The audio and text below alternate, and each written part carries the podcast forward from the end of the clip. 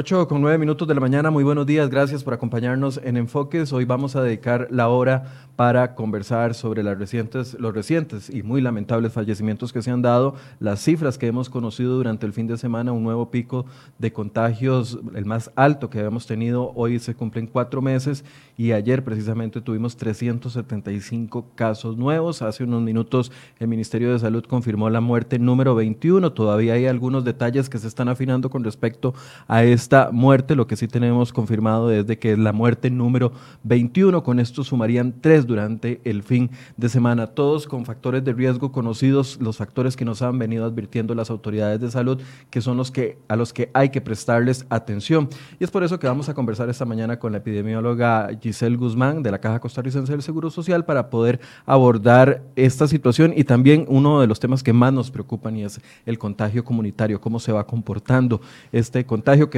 esperábamos y estábamos muy contentos de que no se había dado en el país, sin embargo en las últimas semanas nos ha pegado eh, una cachetada de realidad, diría yo, con, con, esta situación. Doña Giselle, buenos días, gracias por acompañarnos. Muy buenos días, un placer estar aquí con ustedes hoy.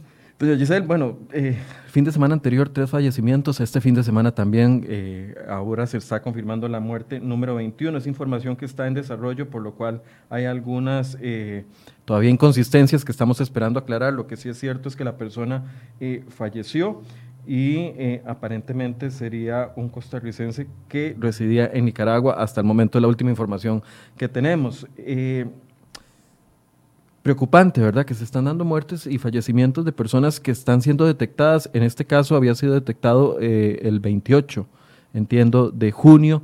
Eh, el joven, que no tenemos ni siquiera la identificación todavía del sábado anterior, eh, ni siquiera había tenido una detección temprana del COVID-19, se da el examen y se le confirma la muerte posterior, eh, se le confirma el COVID posterior a la muerte y la persona del día de ayer. ¿Cómo interpretamos esta situación que se está dando con los fallecimientos, para empezar por ahí? Bueno, veníamos hablando de la, de la necesidad de que, de que en la comunidad nosotros identificáramos líderes que nos ayudaran y nos apoyaran a detectar población vulnerable. Veníamos hablando también que la segunda ola se venía presentando precisamente en población de muy alto riesgo, no solo riesgo eh, individual con las enfermedades crónicas, sino riesgo social, ¿verdad? Entonces, eh, veníamos hablando de que el problema de esta segunda ola es gente que no tiene trabajo estable, que no tiene un trabajo formal, personas que no tienen, que viven a veces tres, cuatro familias en una sola vivienda, o, en, hablando de viviendas, en cuarterías también, que tenemos muchísimas, pero muchísimas, que hemos identificado muchísimas, personas que no tienen a veces agua potable, que no tienen condiciones para mantener medidas de prevención dentro del hogar entre una persona y otra. Y entonces ahora, este último fin de semana, y las últimas, y las últimas eh, muertes que hemos tenido son el reflejo de esa población que también muchas veces no tiene condición de aseguramiento, no tiene condición este, migratoria regular. Entonces no se acercan a los servicios de salud porque tienen miedo, ¿verdad? Porque hay xenofobia en la población, hay rechazo de la población y también hay mucha información, mucha información confusa para ellos y no se están acercando a los servicios de salud hasta que llegan a una etapa muy crítica y veamos que los últimos casos, si no es que han llegado prácticamente a fallecer a un centro de salud. ¿Qué fue lo que dijo don Román sobre este caso de este joven de la cuartería el sábado anterior? Llegó, prácticamente a fallecer. Llegó fallecido, ¿verdad? Ya habíamos tenido aquella muchacha que también había llegado fallecida en Guatuso, ¿se acuerdan? Tuvimos ahora este, este señor que tiene muy poquitos días de estar en SEACO, ¿verdad? Muy poquitos días de estar en SEACO, ya venía con una enfermedad muy avanzada, muy crítico, ¿verdad? Y, y esta es, es como, la, como se viene repitiendo el patrón. Acuérdense Estados Unidos cuál era la gente que estaba falleciendo, ¿verdad? La gente pobre, los latinos, la gente que tenía menos recursos económicos, que no tenía trabajo formal, es lo mismo. O sea, aquí no es que sea extranjero o que no sea extranjero, es la condición socioeconómica, cultural, y de salud que tiene, que tiene la población pobre. La población más pobre es la gente que tiene más diabetes y no tiene plata para comprar frutas y verduras, sino solo arroz y frijoles, ¿verdad? Entonces necesitamos como sociedad inmediatamente poner atención a esto, porque, porque esto no va a parar, esto no va a parar. O sea, esto tenemos que entender que e, es el comportamiento de una pandemia, que esto no se va a detener, va a seguir avanzando y va a seguir arrastrando las personas que estén en esa condición. Entonces, ¿cómo hacemos para parar esto? Lo único que podemos hacer es retardar la aparición de casos simultáneos, eh, digamos, en el tiempo, ¿verdad? O sea, retardar que esto se dé y, retardar que estas personas que tienen factores de riesgo, que tienen condiciones de vulnerabilidad, sean las que les llevemos nosotros el virus. Muchas de estas personas salen porque tienen que trabajar, lo habíamos hablado también, ¿verdad? Salen y entran. Entonces, eh, nosotros tenemos que, si identificamos que hay estas poblaciones en nuestra comunidad, tenemos que ayudar, tenemos que ayudar a identificarlos, tenemos que avisar eh, al, técnico de atención primaria de la caja, mira, aquí vive una persona que tiene esta y esta esta condición y está enferma, ayudémosla, saquémosla de ahí, veámosla a tiempo, ¿verdad? O sea, ahora vamos por ahí porque esto no va a parar. Esto no va a parar y va a arrastrar a ese, a ese grupo de personas específicamente que tienen una condición de vulnerabilidad importante y nosotros lo que necesitamos es retrasar para que tengan una cama a tiempo y para que no vayan a fallecer. Doña Giselle, eh, habíamos hablado tanto del contagio comunitario y la ventaja que nos estaba dando el hecho de poder seguirle los nexos epidemiológicos a la gente y que los casos que estaban apareciendo hace 15, 22 días eran casos que ya estaban aislados porque habían tenido contacto con una persona que había dado positiva. Eso ya lo perdimos o lo estamos perdiendo en parte con la transmisión comunitaria. Una vez iniciada la transmisión comunitaria, hay vuelta atrás. O sea, ¿hay algo que podamos hacer para detener esta ola de contagios que ya empezó? No. Eh, hemos hablado en muchos foros que las fases de la pandemia, las cuatro fases, las tenemos que pasar. O sea, para que un virus se convierta en un virus circulante estacional, tenemos que pasar por las cuatro etapas. O sea, nosotros no hay marcha atrás. Después de la fase 1 se pasa a la fase 2, de la fase 2 a la fase 3 y llega la transmisión comunitaria. Acordémonos que la transmisión comunitaria no se da simultáneamente en todo el país. Ahora estaba en, otra entrevista y me dijeron, bueno, hay tres cantones que no tienen casos. no sucede. o sea, sucede que nosotros podemos estar en el, en el mismo país en un lugar en fase 2, en otro en fase 3 y en otro en fase 4. Eso puede suceder, ¿verdad? Y que se va a ir dando todas las cuatro fases en todos los lugares. ¿Por qué? Porque todos somos susceptibles, o sea, no tenemos defensas. No tenemos defensas. Es un virus nuevo. Donde yo entro en contacto, cualquier persona entra en contacto con el virus, va a empezar, eh, por ejemplo, hablábamos de la zona de, Dota. No tiene casos, ¿verdad? O Río Cuarto, el, nuevo cantón pero la primera persona que llegue a trabajar ahí, porque se abre el turismo, digamos, o se abre algún servicio básico que le interese a la población, o simplemente porque yo llevo a trabajar a gente este, que viene de otras zonas y alguno de esos puede ser asintomático, y llegue ahí y toda la población demás no le ha dado el coronavirus, donde entre en contacto con los demás, va a generar ahí una olita, ¿verdad? Una curvita. ¿Por qué? Porque todos estamos indefensas. Entonces, no se puede saltar ningún paso todos los pasos hay que cumplirlos en una pandemia para que el virus se vuelva un virus normal, funcional, estacional. Entonces, no podemos irnos para atrás. ¿Qué es lo importante de la fase comunitaria o cuál es la diferencia? Eso que usted me decía, bueno, el rastreo de todos los casos y todos los contactos. ¿Qué, es lo que cambia? ¿Qué es lo que tenemos que hacer diferente? En la fase de conglomerados, ¿verdad? De clúster, los grupitos esos que teníamos bien identificados, bien investigados, bien seguidos, ahora no nos interesa donde nosotros tenemos transmisión comunitaria, hacer el estudio completo de lo que está sucediendo dentro de un hogar para saber cuántos casos tenemos ahí, ta, ta, ta. No, ya donde tenemos transmisión comunitaria nos interesa ahora eh, otras cosas, nos interesa sí el seguimiento de los contactos, porque el seguimiento de los contactos, por ejemplo, si usted tiene cinco contactos, ¿verdad? Usted me dice, vieras que yo me, vieras que yo estoy positivo y anduve en, en, la U, fui a la U a hacer un mandado, a hacer una vuelta. Y yo le digo, ¿con quién estuviste? Y me, y me dice, con la secretaria, con un profesor, eh, con el chofer del taxi que me llevó y conoce que y resulta que esas cinco personas viven en zonas diferentes. ¿verdad? En zonas diferentes. Entonces, el seguimiento de contactos me ayuda para identificar yo hacia dónde se va moviendo el virus. Si hay un guarda, eh, eh, el chofer del taxi que me dice, yo soy de Río Frío, el fin de semana voy para la casa, ¿verdad? Entonces, ¿qué me interesa a mí? En un lugar nuevo donde no hay casos, entonces yo me voy a intervenir inmediatamente como si fuera la fase de conglomerados. Ahí investigo, contengo, aíslo, cuarenteno, doy seguimiento individual, porque ahí todavía no tengo transmisión comunitaria. Con el fin no de evitar que llegue la transmisión comunitaria, sino con el mm. fin de atrasar, de que llegue a esos cantones. Así es, porque vamos en fases separadas, vamos haciendo lo que hicimos en fase 3 en los otros lugares. Entonces, pero cuando ya yo tengo transmisión comunitaria como Pavas, o algunos lugares que nosotros ya sabemos que tenemos, ya dijo el ministro, área metropolitana, pero ya sabemos también, aquí agrego, que recordemos que donde tenemos casos tenemos un porcentaje importante de asintomáticos que no hemos detectado, ni los vamos a detectar porque ni saben que tienen el virus, ¿verdad?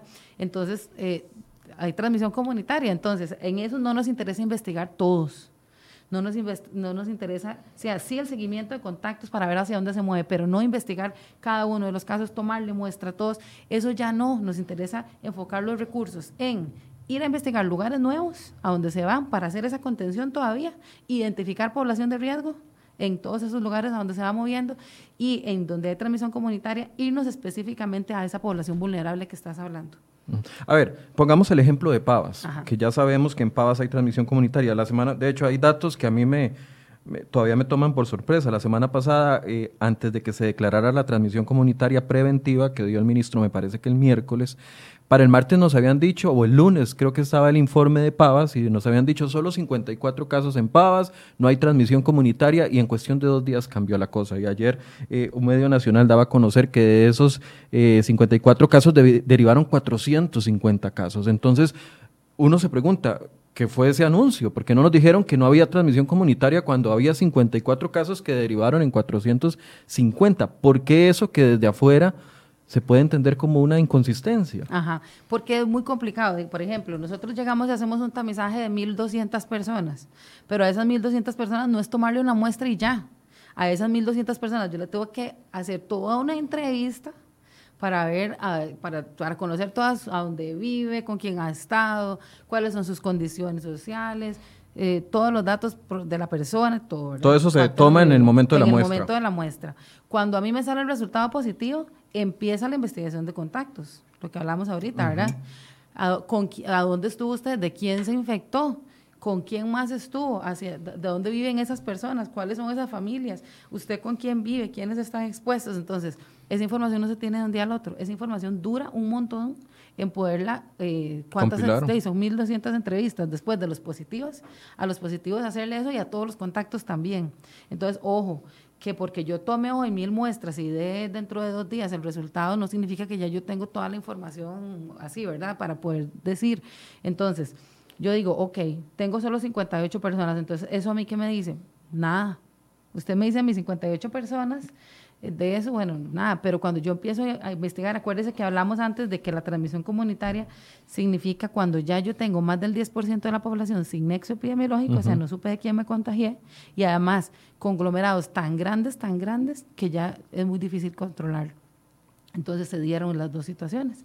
Cuando el ministro fue teniendo la información, cuánta gente sin nexo epidemiológico, de qué tamaño son los conglomerados, y dice, ok. Ok, entonces La, primera fotografía de, esa, de ese análisis de, de supuesta transmisión, de transmisión comunitaria en Pavas nos dijo, solo son 54 Punto. Pero cuando comienzan a analizar los nexos de esos 54 es cuando salen 450 más. Claro, es cuando empiezan a salir todos los contactos, todos los contactos. Y acordémonos que en Pavas hay de todo tipo de población, ¿verdad? Desde Romos hay gente que vive en casas que tienen otras condiciones hasta otros lugares que viven en cuarterías o que viven en asentamientos o que viven en casas con cuatro o cinco familias. Entonces, si hay un caso positivo en una casa de cuatro o cinco familias, ¿cuántos casos hay alrededor? Si no tienen condiciones dentro de la casa.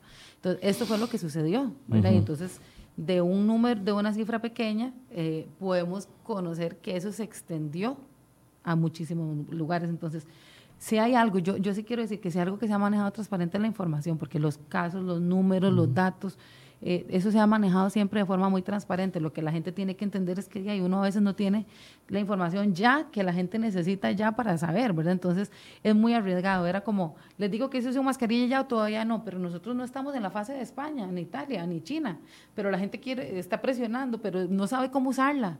Entonces es muy jodido Es muy jodido como yo tengo que manejar el mensaje para que vaya claro. Entonces sale el ministro diciendo, porque tiene una gran presión de todos los medios, porque hasta a mí me preguntaban todos los días, ¿qué salió de Pavas? ¿Qué salió de Pavas? ¿Qué salió de Pavas? ¿Verdad? Es que todos estamos, bueno, hoy está empezando en Alajuelita, ¿verdad? Ajá, entonces ya hoy va a empezar la conferencia de prensa. Hoy vamos a empezar a, ¿Qué, encontraron? ¿Qué encontraron? ¿verdad? Entonces es muy difícil cuando yo tengo esa presión encima, todavía no tengo la completitud de la información y hoy tengo que salir diciendo, este, voy a, voy a girar esto preventivo porque no sé qué me voy a encontrar, pero me estoy encontrando que puede haber algo más. Y el día siguiente me encuentro que hay un desastre, ¿verdad? Entonces yo tengo que informar, eso es, eso es lo que pasa. Entonces a la gente le puede sonar a veces que no es muy consistente lo que pasa es que es como, esta pandemia nada es consistente, todo se va dando. Todos podrían decir, el, el martes el ministro dice una cosa y el miércoles declara, el martes niega eh, transmisión comunitaria y el miércoles la declara. Eso se ve como una inconsistencia, pero con esta explicación uno podría entender de que es una primera fotografía de la cual hay que fiarse solo en el momento en que la dicen. Así es, es una foto del momento preciso. Yo digo, ok, tengo, yo digo, voy a mostrar eh, una población de 3.000 personas, voy a tomar, y me salieron 10 muestras pero hay un estudio interesantísimo que hizo la Universidad de Georgia, donde estudiaron cinco, los cinco, digamos, ciudades con más casos, ¿verdad? Y vieron que eran casos del área metropolitana, 2% de casos del área metropolitana, de personas que, que trasladaron el virus a, a zonas rurales porque eran personas jóvenes. Entonces, lo que hablamos de las personas jóvenes, estudian en áreas urbanas y, viven en, áreas rurales, muchos de ellos, ¿verdad? Entonces, este, estos 2% de personas que estaban contagiadas trasladaron el virus a las zonas rurales y ¿sabe cuánto produjo 2% de casos? 20% de toda la comunidad urbana. Y eso está este, científicamente comprobado. Hay un, hay un artículo de una gran cantidad de población que investigaron y sacaron estos datos. Entonces, ojo, ¿verdad? Que yo saque hoy 2% de casos, 1% de casos, no significa que ahí murió. Significa que eso tiene toda una cadena de transmisión enorme. Y depende del grupo de edad, yo tengo la capacidad de transmitir. Si yo soy un adulto mayor, dice que mi índice de reproducción es de 1. Pero si yo soy una persona de 20 a 40 años, eh, mi índice de reproducción puede ser hasta 2.5 personas porque yo me movilizo diferente, ¿verdad? Y tengo no por la genética del virus. No. Sino por el patrón de comportamiento de la persona. El huésped, digamos, el individuo que, tiene, que porta el virus. ¿verdad? Entonces, la conducta social, la conducta de movilidad y también, mi, porque si yo me siento súper bien, a mí no me afectó en nada y ojalá que sea asintomático, una enfermedad muy leve, yo sigo como si nada mi vida, entonces ando para allá y para acá.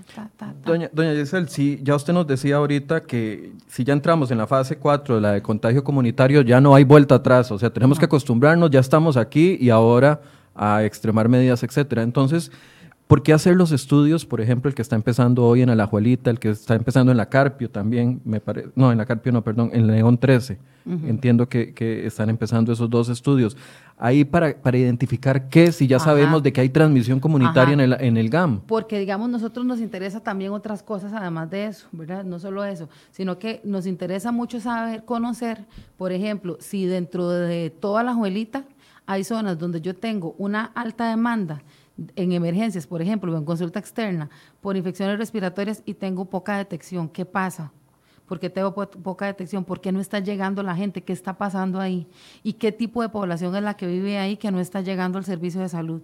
Entonces, eso también, como en zonas silenciosas, a mí me interesa llegar a ver qué está pasando, ¿verdad? Y, y si yo llego ahí, identifico que hay un porcentaje de casos importante, acuérdese que cuando yo hago un tamizaje, cuando yo hago una búsqueda, Pasiva es lo que llega al servicio de salud, pero cuando yo hago una búsqueda activa como un tamizaje, detecto asintomáticos. Entonces, si yo detecto asintomáticos que están alrededor de personas de muy alto riesgo, es una, es una forma como yo pueda controlar esa población expuesta de alto riesgo.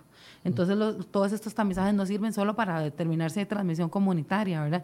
Sino que sirve para ir muchísimo más allá en la epidemiología y en la parte preventiva para que yo pueda tomar decisiones y actuar ahí, en esa, en esa localidad donde ahora voy a llegar y antes no había llegado nadie. ¿Se tiene previsto entonces, o podríamos entender, que más comunidades vulnerables van a seguir siendo tamizadas independientemente de que permanezcamos en la fase 4 eh, de eh, transmisión comunitaria? Así es, de hecho, el protocolo del Ministerio de Salud empezó en junio como con 30 localidades, ¿verdad? Más o menos que se, que se tamizaran. Hoy en día se están tamizando en el país, estaba hablando con, una compañera del Ministerio de Salud que estábamos revisando lineamientos un día de estos en una reunión y ella nos decía, bueno, hoy en día más o menos se están tamizando hasta 100 localidades. Entonces, Sí, nosotros le estamos dando a la gente la instrucción de que también se ciertas localidades que tienen criterios de priorización por índices de vulnerabilidad. ¿Y cómo sacamos estos índices de vulnerabilidad? Adultos mayores, donde yo tenga mayor número de adultos mayores, eh, mayor número de casas o viviendas en condición de hacinamiento, donde tenga mayor población de riesgo. Por ejemplo, Nicoya, fuimos a Guanacaste, ¿verdad? Nicoya, la población adulta mayor de oro, ¿verdad? Entonces, para nosotros Siempre hemos eh, rajado de, nuestra población, de nuestra zona sur en, eh, azul, en la zona de Guanacaste. Entonces, nosotros ahí en Nicoya tenemos que hacer un tamizaje exclusivo para adultos mayores que estén en riesgo social, por ejemplo, ¿verdad? Porque tenemos que prevenir inmediatamente en el momento que detectemos que haya una persona que pueda estar transmitiéndole a ellos el virus. Entonces, todo va dirigido, dirigido con criterios epidemiológicos y de priorización a dónde es que nosotros tenemos que ir a buscar esos asintomáticos o esa población vulnerable que se nos pueda enfermar.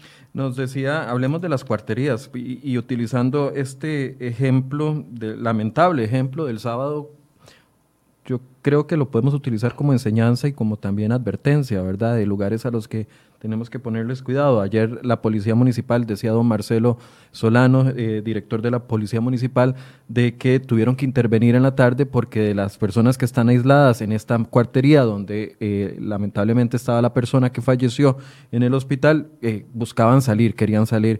Y explicaba un poco con algunos datos la condición social de las personas. Decía que es un lugar abierto donde caben hasta 60 personas, en colchonetas y que además les cobran entre mil y cinco mil colones para eh, dormir ahí, que utilizan un mismo servicio sanitario. Así es. Esto es una bomba de tiempo. Y son cientos de cientos de cuarterías en todo el país. O sea, a veces la gente no tiene idea de que va caminando ahí en San José, se abre una puertita y es una cuartería de estas. ¿verdad? Y de gente que tiene condiciones de indigencia, otros que no tienen condiciones de indigencia, pero no tienen dónde vivir por, la, por el nivel de pobreza, ¿verdad? Eh, o sea, encontramos drogas, encontramos de todo tipo de, personas en un riesgo social que viven en estas cuarterías. Entonces, eh, yo no sé si ustedes se acuerdan también un brote que habíamos tenido en, en Garavito, en una cuartería también. ¿Qué es lo que pasa? Que dentro de esa cuartería no solo hay este, gente joven que tal vez no le dé mucho porque no tenga factores de riesgo, hay gente con factores de riesgo, hay adultos mayores, hay mujeres que están en condición de embarazo, hay niños pequeños y algunos niños que son asmáticos. O sea, tenemos de todo, son bombas de tiempo. Y ahí es donde nosotros, donde yo insisto en que tenemos que identificarlos. Tenemos que identificarlos para poder monitorear, para poder identificar a tiempo si hay una persona de estas vulnerables que se nos enferma y sacarla de ahí a tiempo, no sacarla cuando ya tuvo un problema severo que llega a fallecer al hospital. Entonces, esto sucede y todos los días, y tenemos el virus en todo lado, ¿verdad? O sea, en el área metropolitana hay, donde hay alta concentración de gente, hay virus. Entonces, aquí es este, insistir en que nosotros tenemos que pensar que donde salimos a la calle, las medidas tienen que ser extremas porque cualquiera puede estar contagiado. Así tenemos que pensar para protegernos. ¿Y por qué? Porque cuando llegamos a la casa, relajamos las medidas, ahí está la mamá, el papá, y lo estamos exponiendo. Yo quisiera ayudarle a la gente a entender qué es lo que se vive dentro de esas cuarterías y dentro de esos lugares hacinados, porque muchos eh, piensan, de, ciérrelas y ya. Es más, he leído decenas de comentarios que dicen, de, cierren esas cuarterías y se soluciona el problema. Es tan fácil esa solución. No, porque ¿a dónde vas a, meter a todos los contactos de un caso positivo a la calle? O sea, no puedes coger a 60 personas o digamos que de que yo le digo, de esa cuartería de Garavito, yo no, no me acuerdo en este momento porque tengo muchísimos datos en la cabeza, pero tuvimos por lo menos 30 positivos. Entonces vas a coger 30 positivos, cerrar la cuartería y los va a mandar a la calle. O sea, en lugar de tratar de ver cómo se maneja, se les da ayuda social, se les da alimentación, se contiene, se les da atención médica a la gente que está ahí. ¿Verdad? Porque yo también he conocido muchas cuarterías que los mismos dueños de la cuartería las quieren cerrar, porque obviamente dicen, yo tengo aquí el foco, pero ¿a dónde van a mandar a 50 personas a la calle, 60 personas a la calle? Bueno, eso incrementaría un problema de salud pública un problema peor. Peor, mucho peor. Y peor la mortalidad y peor todo, ¿verdad? Entonces, o sea, eh, tenemos que estar dejando de pensar que eso no es con nosotros sea, en nuestra comunidad, en nuestra sociedad y en nuestra población. Y ahí no hay nicaragüenses, hay costarricenses, hay nicaragüenses, hay eh, cualquier otra nacionalidad. Esto no es, no es un tema de nacionalidad. Esto no es un tema de nacionalidad, es un tema de sociedad, de todas las personas que formamos parte de la sociedad. Sí, y viendo las cifras, ¿verdad? Y como se hace la clasificación diaria donde se dice extranjeros y nacionales, esto lo, conversaba y a, veces hasta me cuesta hablar del tema porque no quiero ni fomentar xenofobia ni ignorar los comentarios que algunas personas hacen en su derecho de, comentar, de, hablar, pero ese enfoque desde extranjeros y nacionales eh, relata una problemática que hemos tenido desde mucho tiempo que en una época de crisis es imposible de solucionar o es posible solucionar. No sé, yo he leído de gente diciendo, de, pongamos a todas las personas que están indocumentadas llegando a los servicios en la frontera con Nicaragua. No, no. Yo no sé, en otro también programa hemos hablado de la frontera, ¿verdad? De lo que, de qué es la frontera.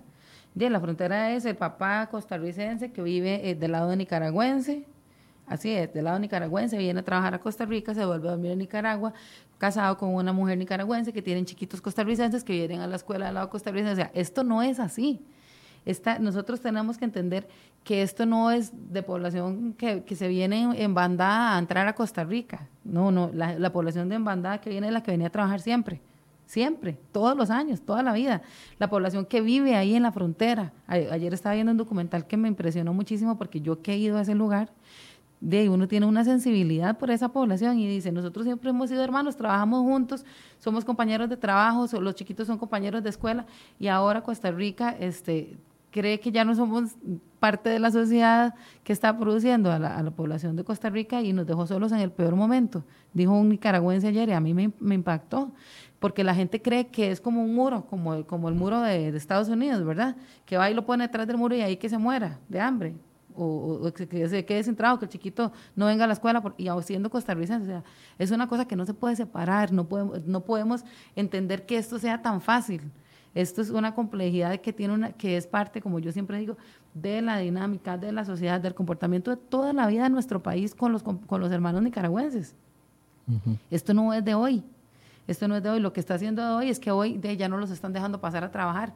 Les quitaron la electricidad, no tienen servicios de salud que antes tenían, ¿verdad? O sea, porque ellos eran parte de nuestra comunidad, aunque a la gente no le guste, pero es parte de nuestra comunidad productiva. Entonces, es una cosa complicada, no se puede separar tan fácil. Sin embargo, eh, migración y la policía y la fuerza pública están haciendo un trabajo extraordinario en frontera, incluso nuestra gente de salud está apoyando ahí. ¿Verdad? Cuando la gente necesita alguna atención de emergencia, lo estamos apoyando, pero no es fácil, no es fácil, es complicado. doctora, ¿podríamos pensar que, eh, que los focos de infección se van a mantener en zonas vulnerables? Claro que sí, hasta que se agoten los susceptibles, así, así es, eso es lo que hacen los virus. No tenemos vacuna, no hay ningún tratamiento que cure el virus, entonces, hasta que se agote la población que no tiene defensas, se va a agotar el virus. ¿verdad? Entonces, si la población en este momento es, eh, pongamos en un barrio de Alajuelita, ¿verdad? Voy a poner cualquier, cualquier lugar, Alajuelita, hasta, y toda esa población que está en condición vulnerable, hasta que no se agote, toda esa población no tengan defensas, el virus no se va a agotar. Entonces, por eso lo que hablamos de que la curva sigue, los casos siguen avanzando, van a seguir avanzando, y lo que tenemos que hacer nosotros ahí es retrasarlos. ¿Pero cuáles? Los que tienen enfermedades crónicas adultos mayores y condiciones de riesgo. También hay un estudio muy interesante que publicó este, en Londres, es un estudio londinense, donde hicieron un, análisis de 17 millones de registros y se encontraron todos los casos positivos y vieron cuáles son los que murieron.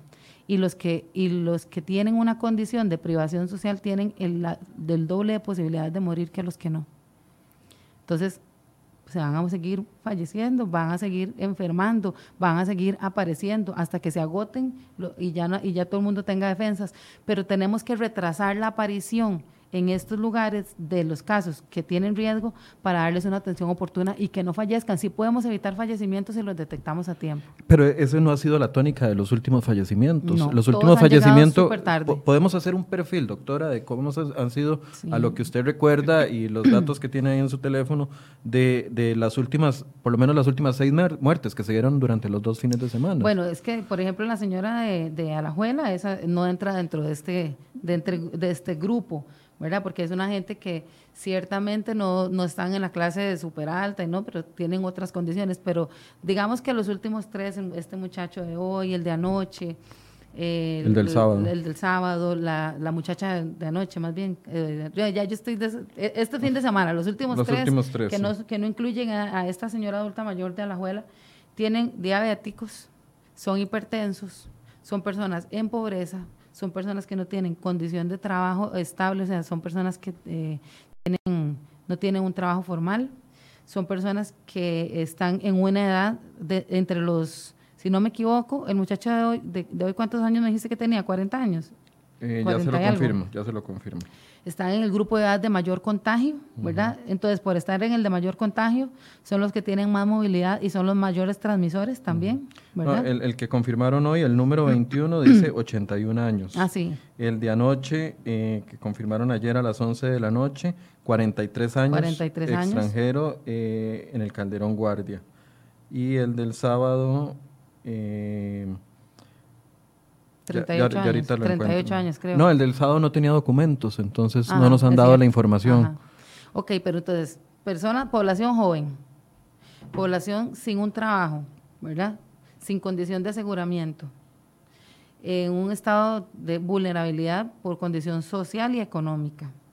Personas que viven, eh, que no tienen ni siquiera una zona de vivienda estable, un lugar a donde vivir estable, viven en cuarterías, casi todos ellos.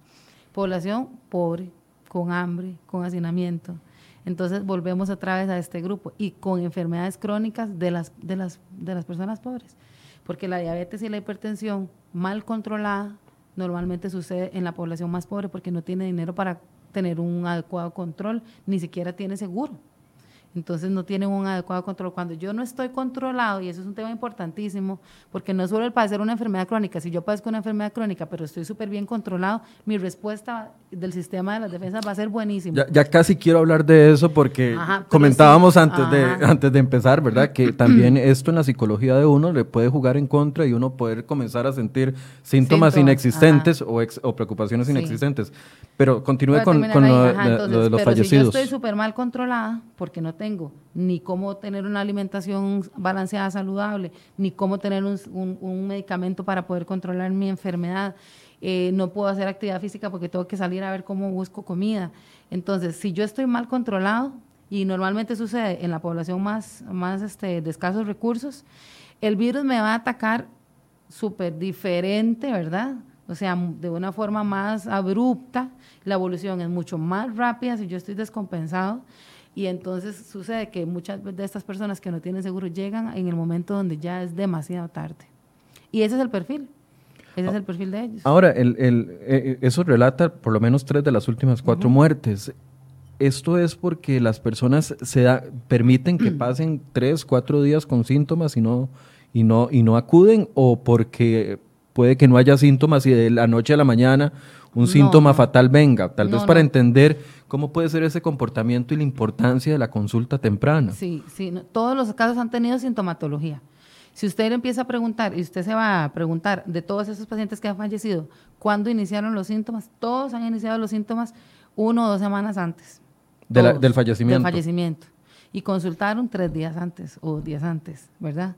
O cuatro días antes. Entonces, eh, los síntomas siempre aparecen no en toda la población que es asintomática, obviamente, pero los que han fallecido todos han tenido sintomatología y sintomatología que ha evolucionado rápidamente a un estado crítico que los ha llevado a la muerte. Entonces significa que si yo empiezo con síntomas, tengo un síntoma respiratorio como cualquier gripe hoy, pero mañana ya me siento como cansadísimo y agitado y con el pecho apretado y pasado mañana ya me canso y no puedo ni levantarme a hacer las cosas básicas que yo hacía.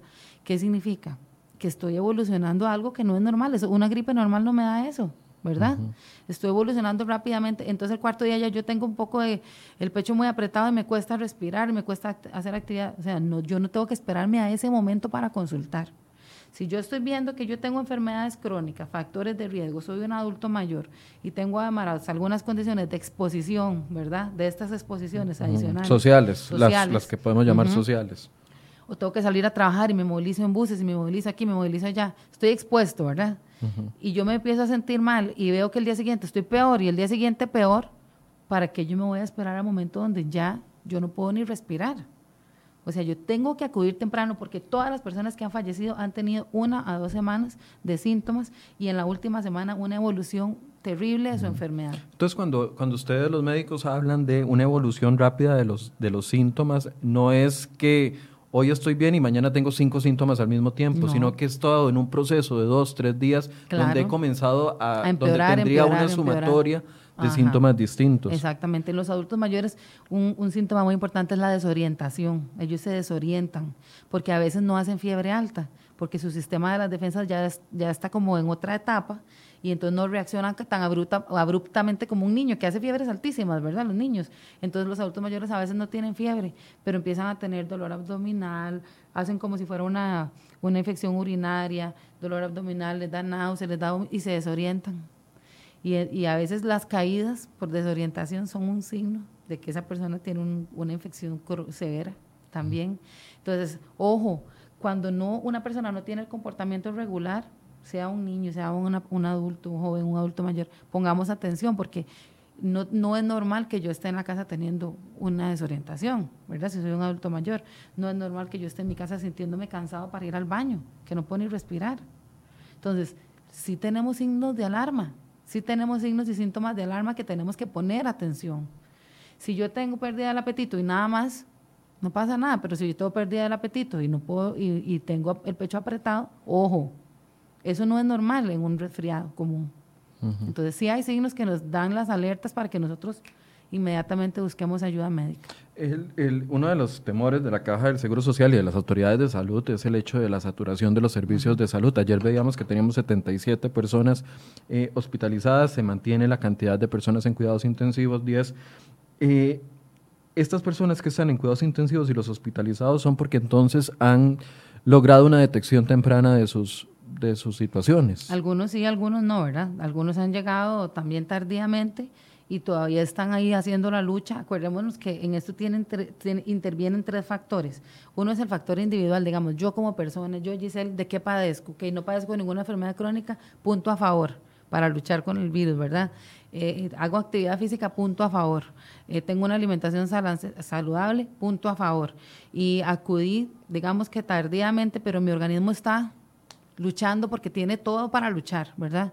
Pero si yo llegué tarde y tengo una enfermedad crónica, soy diabética, punto en contra. Y además nunca me cuido y estoy descompensada, punto en contra. Y además como malísimo, más, puntos en contra, entonces mi organismo tiene menos, menos capacidad de luchar y probablemente puede evolucionar peor y más rápido. Entonces tenemos de todo. Entonces, uno es las condiciones de la persona que está enferma por sí misma.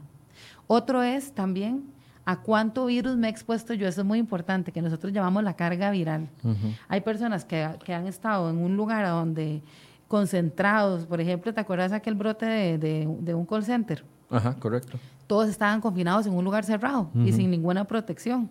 Entonces, si hay 10 personas ahí que yo estoy respirando el virus de 10 personas es diferente a que si yo estoy en un lugar abierto, aislado y solo tuve contacto porque compartimos este, menos distancia y estuvimos riéndonos y tal vez usted tosió, estornudó, qué sé yo.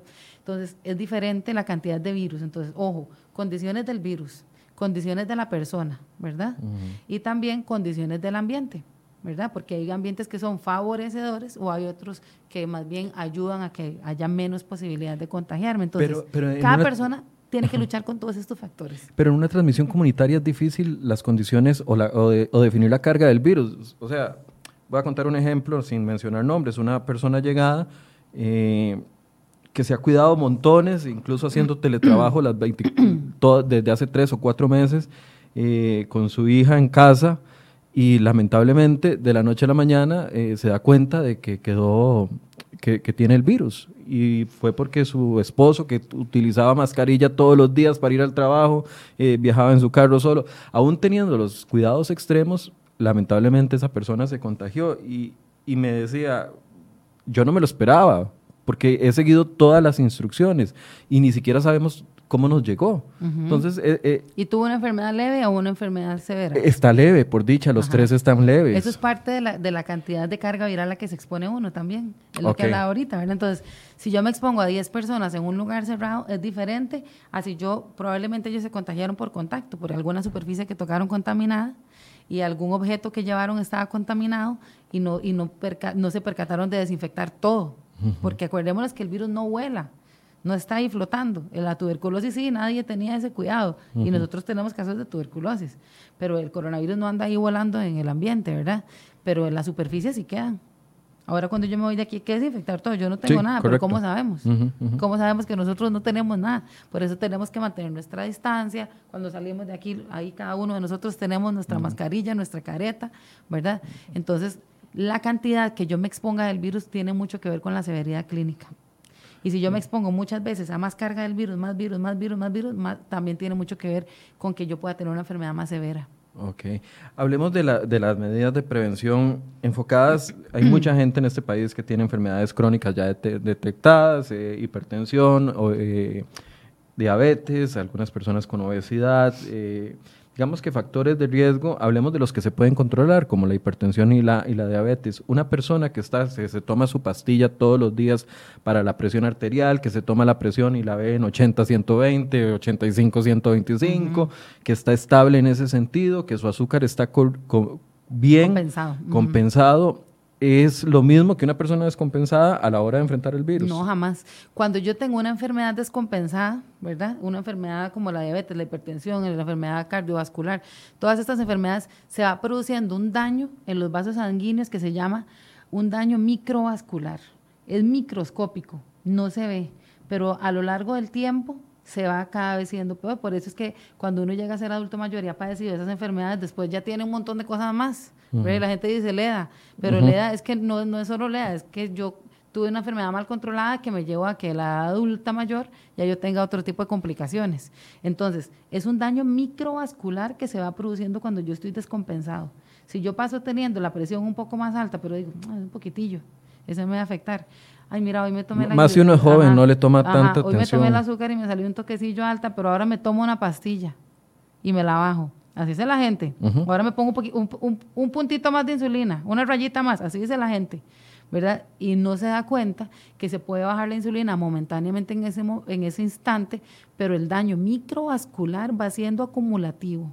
Entonces, ese daño microvascular Acordémonos que el coronavirus es una enfermedad que afecta a todos los sistemas del organismo, no solo el sistema respiratorio, el sistema de la coagulación, el sistema de la inflamación, ¿verdad? Todos esos mecanismos inflamatorios, eh, coagulatorios y todos los otros sistemas del corazón, los riñones, el hígado, el cerebro, es multisistémica, así se llama, afecta a todos los sistemas. Entonces, si yo tengo daño microvascular en mi organismo y ese virus llega y me afecta a todos mis sistemas, entonces mi reacción va a ser completamente diferente si yo estoy siempre compensado, eh, haciendo actividad física, comiendo bien, a que si yo estoy descompensado y ojalá venga descompensado de hace rato y ya tenga un daño microvascular importante y me ataque un virus descompensado. Eh, Otra reacción diferentísima. ¿Existe forma de fortalecer el sistema inmunológico? Y lo tomo esto porque es una de las preguntas más comunes, pero y mucha gente ha dicho, no, no, no existe. O sea, usted puede tomarse todas las pastillas de vitamina C y punto, pero yo sí veo formas de, mantener el, sistema inmunológico eh, fortalecido. Una de ellas es manteniendo controladas las posibles enfermedades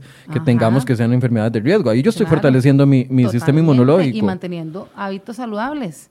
¿verdad? Cuando yo mantengo hábitos saludables, le doy a mi organismo todas las condiciones para que se defienda de todo, no solo de coronavirus, de todas las enfermedades. Una persona que hace mucha actividad física, que tiene eh, buena alimentación, que está bien compensada, no se enferma, no se enferma, vos ves que en, la casa todo el mundo le da y a esa persona no. Si caso tiene una condición especial que lo hace tener una enfermedad diferente por A o por B razón, porque ya venía en su genética, qué sé yo, es otra cosa. Pero que yo pueda defenderme manteniendo un estilo de vida saludable, lo puedo hacer, claro que sí. Y Entonces el primer paso ahorita debería de ser todas aquellas personas que estamos preocupados por el tema de no llegarnos a contagiar, lo primero que deberíamos de estar haciendo es controlando nuestras... Nuestra propia salud, el autocuidado. Cuidarnos nosotros nuestra propia salud. O sea, no podemos dejarle la carga que a la caja, que al ministerio, que a todo los, personal de salud del país de, de curarme a mí si yo no me he cuidado. Si yo no tengo condiciones para poder salir adelante, entonces no le puedo echar la responsabilidad a que ahora los demás vean a ver cómo me sacan a mí adelante, porque es muy difícil, ¿verdad? Nosotros, eh, y el doctor Bosa siempre lo dice, no estamos luchando contra eh, el, médico, el hospital, contra el paciente, estamos luchando contra un virus, contra un agente externo que no sabemos cómo va a reaccionar cada organismo. Entonces, lo primero es nosotros y el autocuidado. Eh, hay varias preguntas que quiero leer. Le dice Linet Rojas, Lianet Rojas, perdón. ¿Hay una forma de sacar conclusiones de que estos estudios, como el que se hizo en Pavas, eh, lleguen a sobre lugares de transmisión? Sobre estos estudios lleguen a identificar, me imagino que es eso, eh, posibles focos de contagios como sodas, supermercados, moles o tiendas. Claro, porque por eso se hace el estudio de contactos, ¿verdad? Donde yo identifico quién es el contacto, a dónde vive, cómo, cómo, dónde trabaja, entonces nosotros podemos ir identificando hacia dónde se va moviendo. Sabemos que si, si es en un supermercado aquí trabaja la gente, sí podemos ir a través del estudio de contactos, como el de Pavas y como los que se están haciendo en todo el país. Ok. Eh, mucha gente pone mensajes de que ya se nos salió de las manos, que ya no hay vuelta atrás, que estamos, eh, que nada más toca esperar que se toquen los picos, que ya habló el, Ministerio de Salud con sus proyecciones. Esos picos son realistas. Eh, a ver, qué complicado, ¿verdad? Porque nos dicen, si nos portamos bien o con medidas, nos dicen 12 mil, 16 mil contagios activos y ese sería el pico, pero si no, ya hablamos de números que nadie quiere mencionar de 60 mil casos. Eh, ¿Qué tan cercanos estamos de esos escenarios? Y yo sé que es muy complicado para ustedes. Sí, vamos a ver. Eh, poder explicarlo, pero desde el punto de vista médico, ¿qué les dice a ustedes esos escenarios que, ha mencionado la caja, el Ministerio de Salud? Vamos a ver, lo que pasa es que eso va a suceder. Eh, aquí, aquí el tema de que nosotros seamos conscientes y nos portemos bien es para retrasar la aparición de los casos simultáneamente que requieren un servicio de un servicio médico, ¿verdad? De emergencia, de hospitalización o de UCI. Entonces, ¿por qué? Porque es el comportamiento normal del virus. O sea, nosotros no creamos que esto, no, que esto se podía evitar, no. Lo que se puede evitar son las muertes. Y las muertes evitables, ¿verdad? Hay unas muertes que son inevitables. Hay unas muertes, eh, eh, pero la pandemia tiene que transcurrir así, porque no hay defensas en la población. Entonces la gente tiene que entender ¿Qué es, qué, es para nosotros? Necesitamos que la gente se comprometa en hacer las medidas. ¿Qué es? ¿Cuáles son? ¿Verdad?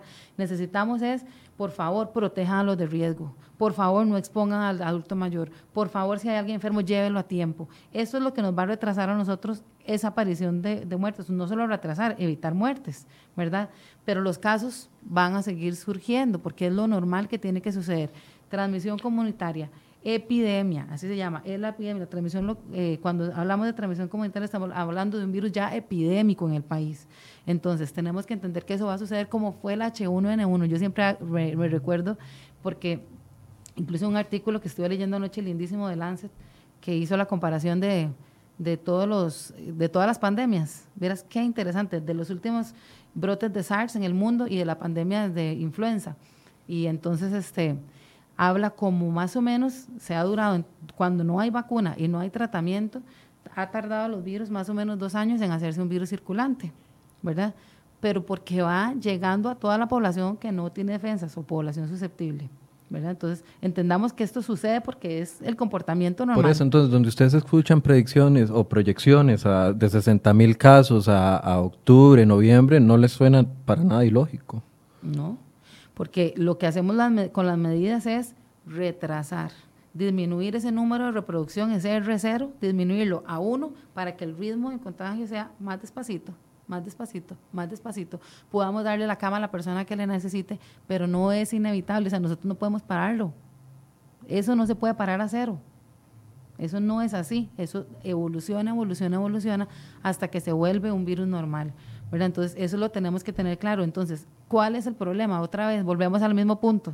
Las personas de riesgo que se nos pueden complicar o fallecer. Ahí es donde no nos debe llegar. Ojalá nosotros lleguemos a tener inmunidad de, rebaño, inmunidad comunitaria, donde, protege, donde ya a todos nos dio y protegemos a esa población que nunca se nos vaya a enfermar. Ojalá eso es lo que lleguemos a hacer. Pero ese es el comportamiento. Así es como va a ir sucediendo. Ok, hay algunas preguntas que hablan sobre medidas de prevención. Algunos dicen que tomando té de jengibre, otros que con gárgaras de, de agua caliente y sal ayudaría a prevenir, etcétera, etcétera. ¿Qué, qué podemos sacar digamos, de los mitos que podemos sacar positivo, el hecho de, mejorar la alimentación. O... Sí, y yo creo que la medicina, hay muchísima evidencia científica de la medicina natural, muchísima evidencia.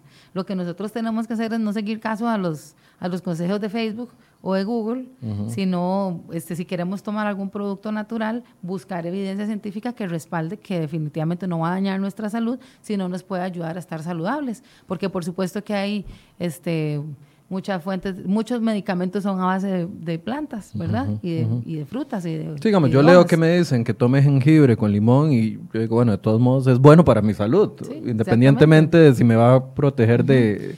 No me va a proteger del, eso del uno Lo oye, pero uno lo puede buscar y puede buscar evidencia donde le diga, ok, si ese medicamento, si ese, perdón, si ese producto natural, si esa fruta, si esa vegetal, si esa verdura, si esa hoja, hierba, me ayuda, entonces yo también puedo utilizar esas cosas porque son cosas saludables, ¿verdad? Pero, pero ojo, no hagamos caso a cualquier cosa que sale en Facebook, a cualquier mensaje que nos mandan por WhatsApp, cualquier cadena, porque también podemos poner en riesgo la salud si no lo hacemos con mucho cuidado. Ok. Doctora, conclusiones. Eh, ¿Qué nos pueden recomendar bueno, yo en el escenario? yo creo que casi todo lo hemos dicho, pero yo creo que en lugar de seguir promoviendo como el miedo, porque estamos en este montón de casos, ¿verdad? El temor mío no es el montón de casos, sino quiénes van a llegar a enfermarse. Entonces, eh, las conclusiones son, protejamos por favor a nuestra población de riesgo, por favor seamos conscientes de llegar a nuestra casa teniendo medidas con la población de riesgo que está en la casa cuidándose. Si somos población de riesgo tenemos que salir a, a, trabajar, extrememos las medidas, vea lo que hablamos de la exposición del virus, entre yo menos me expongo, menos este, severidad voy a tener mantengámonos saludables. El mensaje del autocuidado de, nuestra propia salud es importantísimo. Si yo me mantengo saludable, mi respuesta a una enfermedad, coronavirus o cualquier otra que sea, va a ser muchísimo mejor. Entonces, enfoquemos nuestra atención en eso, en cuidarnos, en la responsabilidad individual de protegernos, en la responsabilidad colectiva de proteger a las personas que están a riesgo eh, alrededor nuestro y en identificar a aquellas personas de nuestra comunidad que necesiten nuestra ayuda, aunque sea nuestra ayuda, sea una llamada a la Cruz Roja para que los vengan a atender. Entonces, seamos solidarios, seamos respetuosos, seamos considerados y seamos responsables. Y manejemos esto no desde el miedo, sino desde la responsabilidad y el autocuidado. Bien, ya tengo un poco más de detalles de la muerte que les anunciábamos al inicio de este programa. La persona Dice, según datos del Ministerio de Salud, falleció ayer domingo en la noche, se registró la muerte número 21 en el país. Se trata de un adulto mayor costarricense que residía en el extranjero, pero ingresó por la frontera terrestre al país, quien estaba internado en el hospital, en el Centro Especializado de Atención de Pacientes, el CEACO, desde el 30 de junio. Apenas estamos seis de, Hace seis días fue internado. Y mucha de esta población es la que yo le digo que, que normalmente es población transfronteriza que vive ahí, ¿verdad? Que vive ahí, que hay muchos costarricenses que viven del lado nicaragüense, otros que viven del lado costarricense. Y lo que pasa es que a veces ellos, por la situación que tienen ahí, tienen condiciones de muchísima pobreza, vulnerabilidad, se mueven hacia el trabajo, hacia donde hay alimentos, hacia donde hay servicios de salud. Y bueno, pues en esta ocasión le, le tocó a, a este señor y ojalá que nosotros podamos evitar las muertes que son evitables y, podemos hacerlo. ¿verdad? Yo siempre he dicho en un montón de lugares que tal vez no somos héroes salvavidas, ¿verdad? Pero sí podemos evitar las muertes y podemos ayudar a eso, podemos contribuir como país entre todos a eso. Bien, muchas gracias a doña Giselle Guzmán, médica epidemióloga de la Caja Costarricense del Seguro Social, que anda, hoy, hoy tuvimos la suerte de que nos acompañara, pero por lo general anda en, en, el sitio, tomando las muestras de COVID-19 y haciendo el proceso. Eh, les invitamos a estar pendientes. Hoy vamos a tener conferencia de prensa a partir de la una de la tarde. Ojalá que los números no se repitan. 375 casos el día de ayer, pero según lo que nos dicen los médicos, esta situación, esta tendencia se va a mantener al menos durante los próximos días, así que a extremar las medidas de cuidado. Mañana a las 8 tendremos otro programa a partir de las 8. Valga la redundancia. buenos días. Buenos días. Gracias, doctor. Con gusto, un placer.